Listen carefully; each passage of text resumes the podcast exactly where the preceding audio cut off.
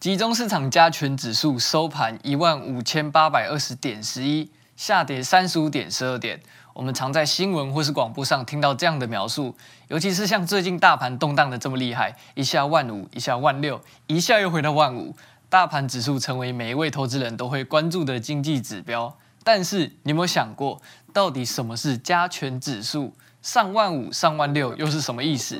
你真的知道加权指数所代表的意义吗？今天就要来带大家认识什么是加权指数，让我们一探究竟吧。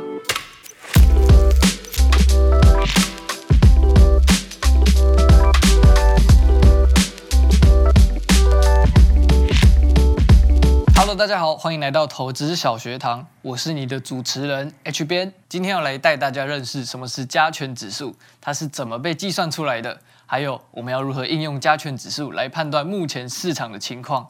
加权指数在台湾指的就是大盘，它是一个能够反映目前全台一千多档股票涨跌状况的一组数字，可以用点数来理解。那为什么要用点数来表示加权指数呢？这里我们就要谈到加权指数的由来，还有计算方式。加权指数就是用加权方式算出来的总分，也代表一群股票的整体状况。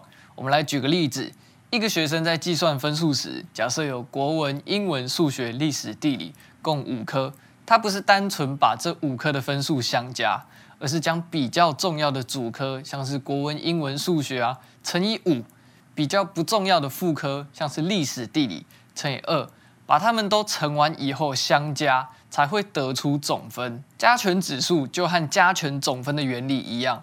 如果想给所有股票一个总分，每档股票可能都会有不同的权重，根据不同权重加起来的总分就称为加权。那接下来要介绍市场上常见的两种加权方式。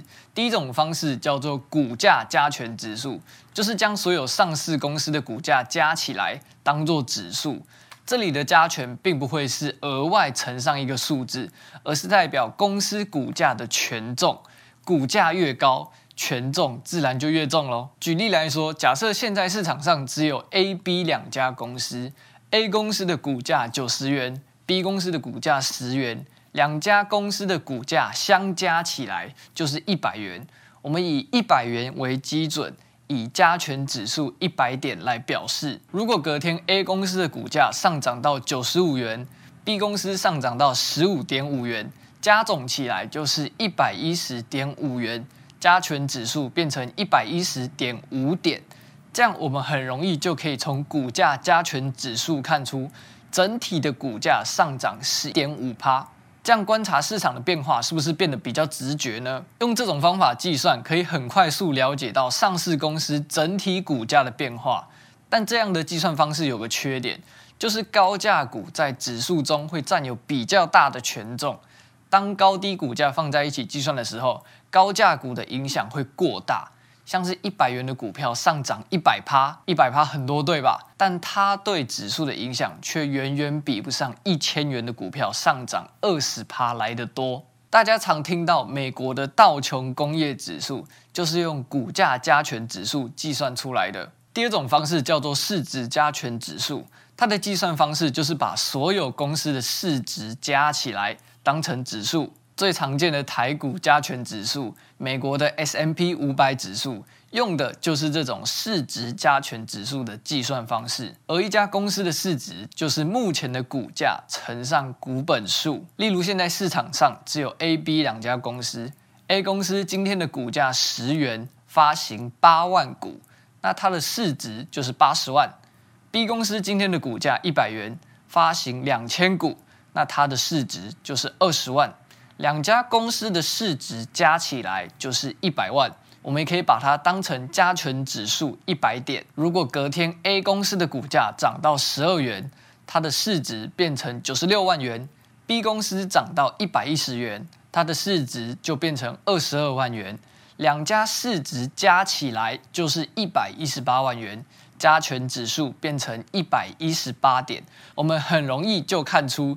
整体公司的总值上涨了十八趴。用市值来计算大盘指数的缺点和上一个方式很像，就是指数的表现很容易被市值高的股票影响。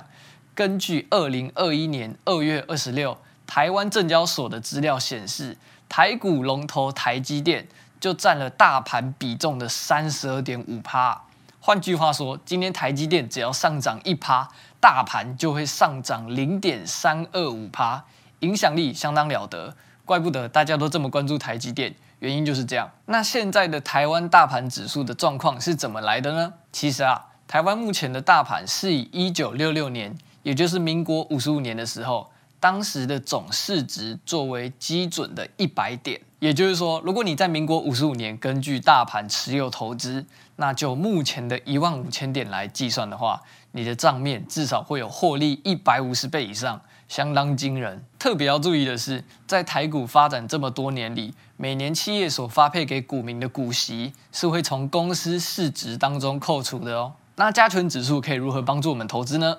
从上面的计算方式就可以知道，加权指数会是投资人用来评估经济健康度的指标。背后暗藏的玄机啊，就是当指数下跌的时候，可以归咎于指数中某些上市公司的股票下跌，这就是一种警讯，表示经济或是部分经济的表现不太好。像是我们常听到的元大五十零零五零。它虽然只有追踪台湾前五十家市值最高的公司，但这五十家表现好的公司就占了整体大盘指数的百分之七十左右啊！所以你会发现，零零五零和大盘的联动性是非常高的。假如你今天想要买进零零五零，就可以先参考一下今天大盘的表现怎么样。投资人也可以依照指数来了解普遍的市场情绪，帮助我们做出投资决策。我们可以判断目前的操盘手和投资人是普遍看涨还是普遍看跌。像是如果你今天想买台湾上市公司的股票，同时发现台湾大盘的发展是暴跌的状态，那你宁可等到指数恢复稳定之后再做出任何决定。这是因为个别公司的股票可能会受到指数的负面情绪影响，出现下跌的状态，而不是公司营运方面的影响哦。我们来复习一下今天所提到的重点。加权指数可以用来判断市场的经济健康度和市场情绪，帮助投资人做出决策。加权指数有两种计算方式，一个是股价加权，一个是市值加权。台湾的加权指数是以市值来做加权，公司的市值越高，对指数的影响就越大。好的，以上就是对加权指数的介绍，你都学会了吗？如果这节节目有帮助到你的话，可以分享给你身旁的亲朋好友，也欢迎在各大 Podcast 平台上订阅我们，到 YouTube 观看我们的影片，我们会持续制作学习投资理财的好内容给大家。投资小学堂，感谢你的收听，我们下一集再见喽，拜拜。